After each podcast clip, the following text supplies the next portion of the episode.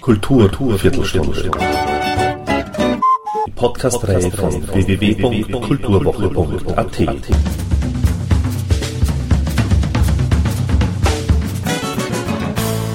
Präsentiert von Manfred Horak. Wir werden oft als die amerikanischste Band aus Deutschland bezeichnet. Erzählten die fünf Revolverhelden im Interview und klar, dass da auch Stolz mitschwang. Schließlich ist Grunge eine wichtige Inspirationsquelle im musikalischen Konzept der Band.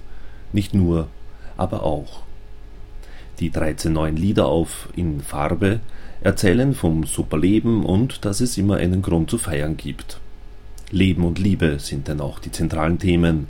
Ohne Schnörkel und durchaus auch mit Kanten versehen rockt sich das Quintett durch kurzweilige Lieder, deren Texte zudem mehr zu bieten haben als gängige Klischees.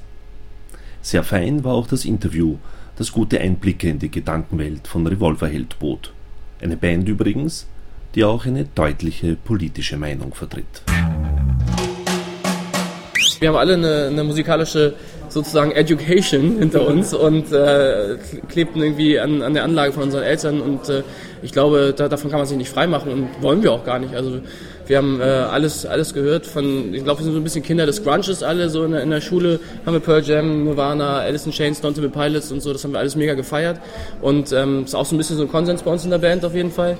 Und dann klar, ähm, kamen, kamen diese ganzen Roses, Metallica Sachen und so. Das sind alles so, so Heroes, mit denen wir aufgewachsen sind. Und jetzt äh, aktuell oder über, über die Jahre äh, wird das natürlich alles ein bisschen vielschichtiger. Man interessiert sich auch für andere Musikrichtungen und ähm, das ist auf jeden Fall eine Sache, die einen auch jetzt immer noch beeinflusst. Also auch aktuelle Sachen beeinflussen einen natürlich und das ist eine sehr schöne Sache. Wir wollen das auf jeden Fall zulassen, weil einen das total befruchtet. Die deutsche Sprache war auch immer für euch das normale Sprache.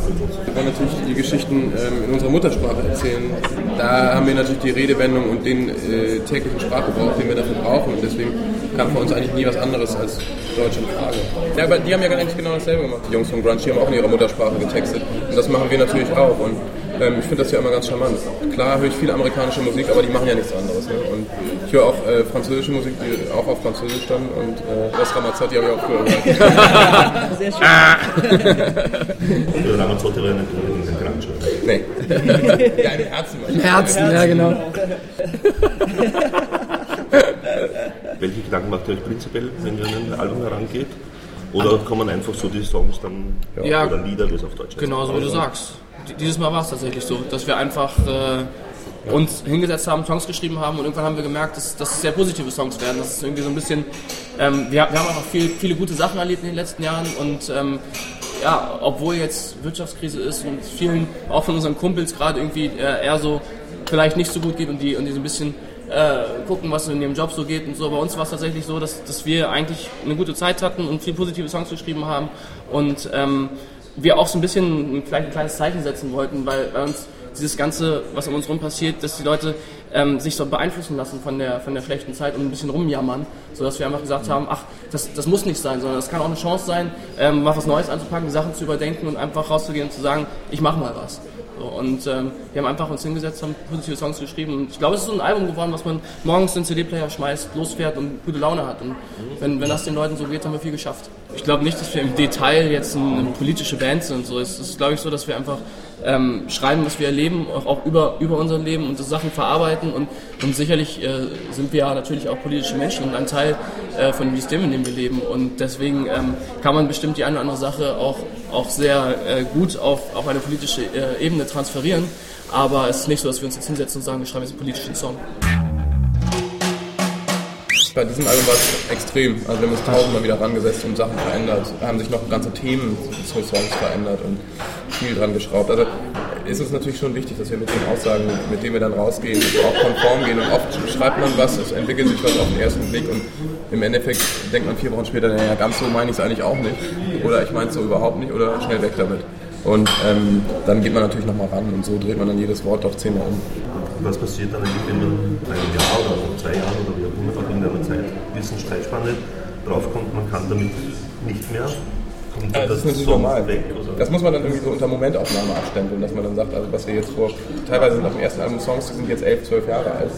Das natürlich, dann kann man fast drüber schmunzeln, dass man denkt, guck mal, als ich als Teenager damals, war ja wirklich lustig, jetzt ist man 30 und sieht natürlich die Welt ein bisschen mit anderen Augen, aber da muss man halt sagen, ey, war eine Momentaufnahme damals, so habe ich damals die Welt gesehen, tue ich vielleicht nicht mehr, aber ey, stich drüber, kann ich trotzdem was singen.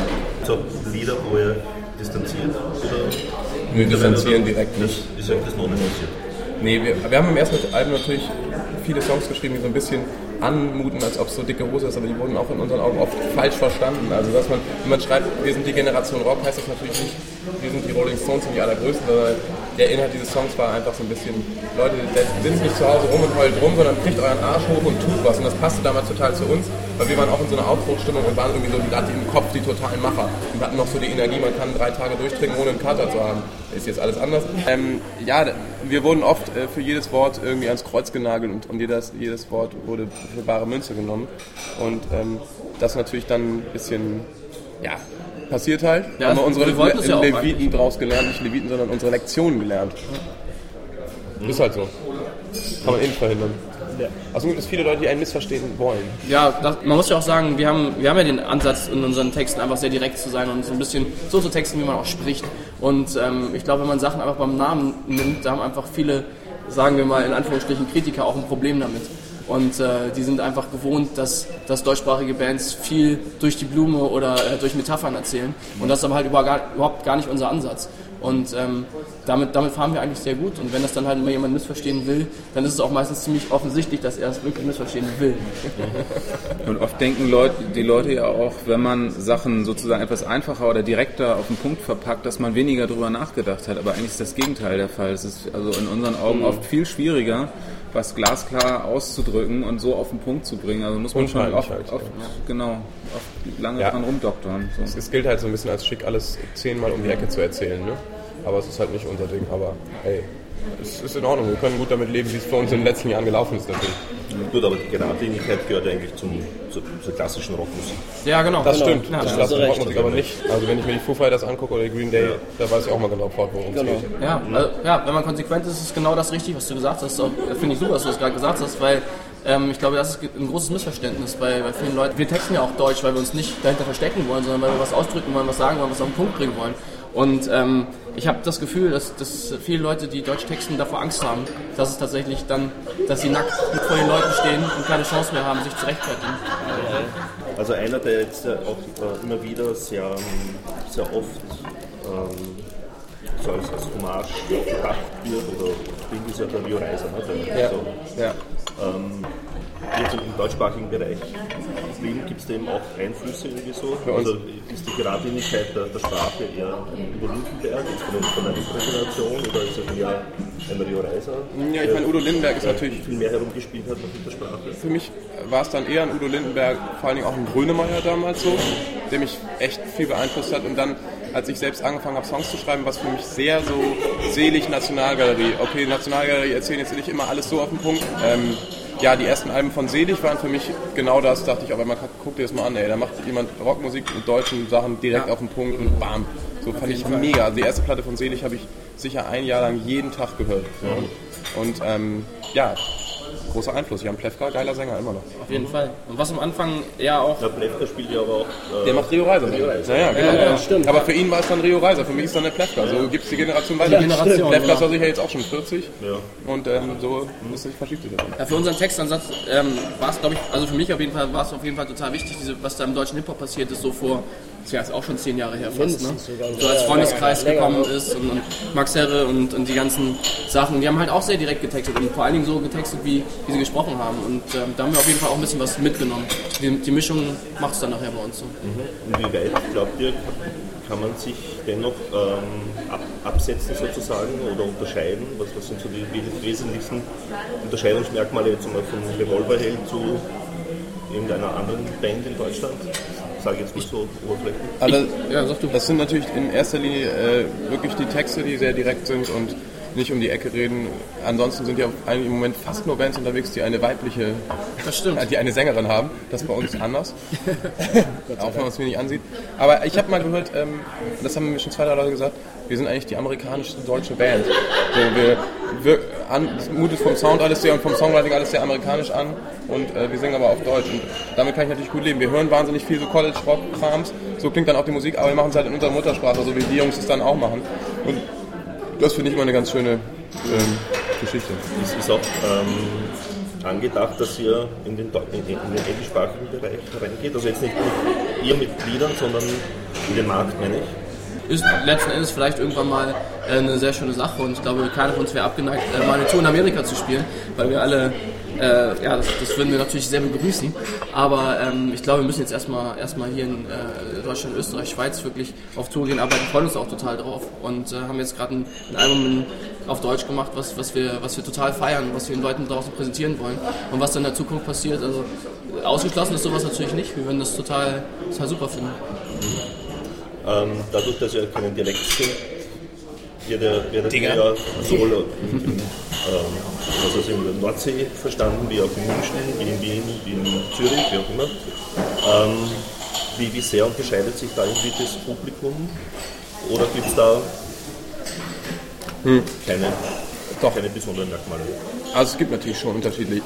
Man muss sagen, dass, äh, das ist natürlich im, im, in Norddeutschland immer ein bisschen man braucht ein bisschen, um mit den Leuten ja, warm zu werden, ne? auch wenn man da wohnt. So. Und in, in Nordrhein-Westfalen, so in der Mitte Deutschland, Köln, diese ganze Karnevalskultur, das ist auch so. In, in Wien, Österreich war es auch immer sehr euphorisch. Ja. Und da ist es auch eher, eher wie in, in Köln, muss ich fast sagen. Und, ähm, kleine Unterschiede. Wenn, wenn in Köln jemand sagt, äh, ich, ich kann es mir auf der Hose oder auf dem T-Shirt unterschreiben, dann heißt es hier Leiber. Kannst du mir auch ein Leiber? So, und das, sowas muss man natürlich dann lernen. Aber ähm, wir ja, finden das. man auch schnell Karl Leiber. Karl Leiber. Karl Leiber. Karl Leiber. Und ähm, ach ja, es ist ja, wir haben ja einfach diesen großen Luxus, dass wir wirklich überall spielen können dann und ähm, alle diese verschiedenen äh, Erlebnisse dann in uns aufsaugen können und so entstehen dann auch verschiedenste Songs das Kritik ist total wichtig. Also ich glaube, ähm, wenn, wenn man gerade jetzt in der Phase wäre, wo wir, wo wir ein neues Album rausbringen und ähm, da, da saugt man eigentlich jede Kritik in sich auf und wir sind auch, glaube ich, Leute, die, die das alles lesen und äh, die das dann auch besprechen und gucken, was man da für wahre Münzen nehmen kann und wo vielleicht auch ein Funken Wahrheit drinsteckt und, und was da totaler Nonsens ist, was ja auch oft ist bei Musikkritik. Und äh, deshalb, wir finden das schon wichtig, weil ich glaube, wenn man das total ignoriert und ähm, sagt, es ist alles Quatsch und äh, dann, dann entwickelt man sich auch nicht weiter. Und wir waren eigentlich immer eine Band, die sehr daran interessiert ist, den, den nächsten Schritt zu machen. Und ich glaube, da sind wir auch eine wichtige Sache. Ja, wichtig ist vor allen Dingen, äh, wir wollen, dass die Leute sich damit wirklich auseinandersetzen und dann ist auch eine etwas schlechtere Kritik okay. Also Hauptsache, man hat sich wirklich damit auseinandergesetzt. Schlimm sind die Sachen, wo Leute irgendwas überfliegen, was in falschen Hals bekommen oder von vornherein versuchen, was so zu zerreißen und, und irgendwie alles aufpicken, um es irgendwie schlecht auszulegen. So, das ärgert dann schon manchmal irgendwie so. Aber solange sich die Leute gut damit auseinandersetzen, dann ist ja auch Kritik total berechtigt. Also Wie gesagt, was wir vorhin schon gesagt haben, manchmal gibt es Kritik, da wollen die Leute einen einfach falsch verstehen. Und dann ist es einfach ein bisschen anstrengend. Wenn es euch nicht stört, äh, noch eine quasi politische Frage. Ja, mhm. gern. Ähm, wir haben ja jetzt hier Bundespräsidentenwahl und da ist eine Rechtsextreme mhm. antreten. Da heißt es in Deutschland wäre das nicht möglich oder so. Soll Kunst und Kultur sozusagen unsere politische Streitgespräche eintreten? Ja, ja, auf jeden Fall. Das ist ganz wichtig. Man muss ja sagen, dass Deutschland und Österreich eine ähnliche Historie haben.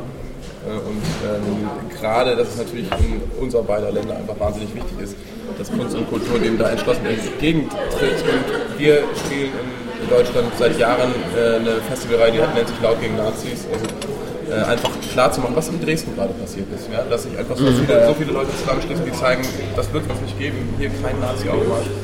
Und ähm, ja, es ist einfach wichtig zu zeigen, dass es da keine Fläche gibt für rechtsextreme Parteien. Und so. Das ist natürlich, das ist natürlich der Nachteil einer Demokratie dass es überhaupt möglich ist, dass solche Parteien sich zur Wahl stellen können, aber dann natürlich auch wieder ein Vorteil, die Versammlungsfreiheit, dass du dann sagst, genau. wir treten ihm entgegen und wir verhindern das aus eigener Kraft. Und ich, ich finde, es ist wichtig, sich dazu ja. äußern. Klar. Musik ist auf jeden Fall auch ein, ein, wichtiges Mittel. Also Musik ist eine sehr emotionale Sache, die die Leute vereinen kann. Und ich glaube, ähm, man muss sich da als, als Musiker auch der, der Macht, in Anführungsstrichen, bewusst sein, die man da hat und sollte die auch benutzen, ähm, um einfach solchen Sachen entgegenzuwirken. Und es ist allein schon wichtig. Also ich, ich finde, es ist ganz verwerflich schon, wenn du das, dich das, das nicht klarstellst. So, also ja. eine Band wie Rammstein in allen Ehren, aber sie werden immer damit konfrontiert mhm. und so. Und das ist alles so ein bisschen unklar und so, finde ich schon eigentlich nicht in Ordnung. Damit zu kokettieren ist schon echt schwierig. Was wollt ihr mit erreichen sozusagen als Band? Was, was ist so euer Ziel oder, oder was ist euer primäre... Du meinst bei den Leuten oder? Nee, oder für uns? Grundsätzlich. Bei uns ist es ja so, dass wir vor acht Jahren angefangen haben, zusammen Musik zu machen und irgendwie alles äh, mit sehr große Startschwierigkeiten und auch super lief und wir wahnsinnig viel gespielt haben. Wir wollten mal Rock am Ring spielen. Ich meine, Donauinselfest war für uns irgendwie. Ist Donauinselfest ist, glaube ich, das größte Festival Europas. Ne? Mhm. Ja. So, und da dabei gewesen zu sein, solche Sachen, das sind natürlich besondere Momente. So. Jetzt sitzen wir gerade in Wien, fern der Heimat, und es interessieren sich Leute für uns. Und jetzt kommt das dritte Album raus und dass wir so viel Herzblut gesteckt haben ist natürlich einfach viel passiert. Ich glaube, wir sind so realistisch, dass wir sagen, wenn wir sechs uns jetzt in zehn Jahren wieder treffen, wieder an den Tisch sitzen, so, und wir noch Musik machen und du noch Interviews führst, dann ist das für uns einfach äh, ein großes Geschenk. Das ist großartig, wenn das so weitergeht. Thank you and good night.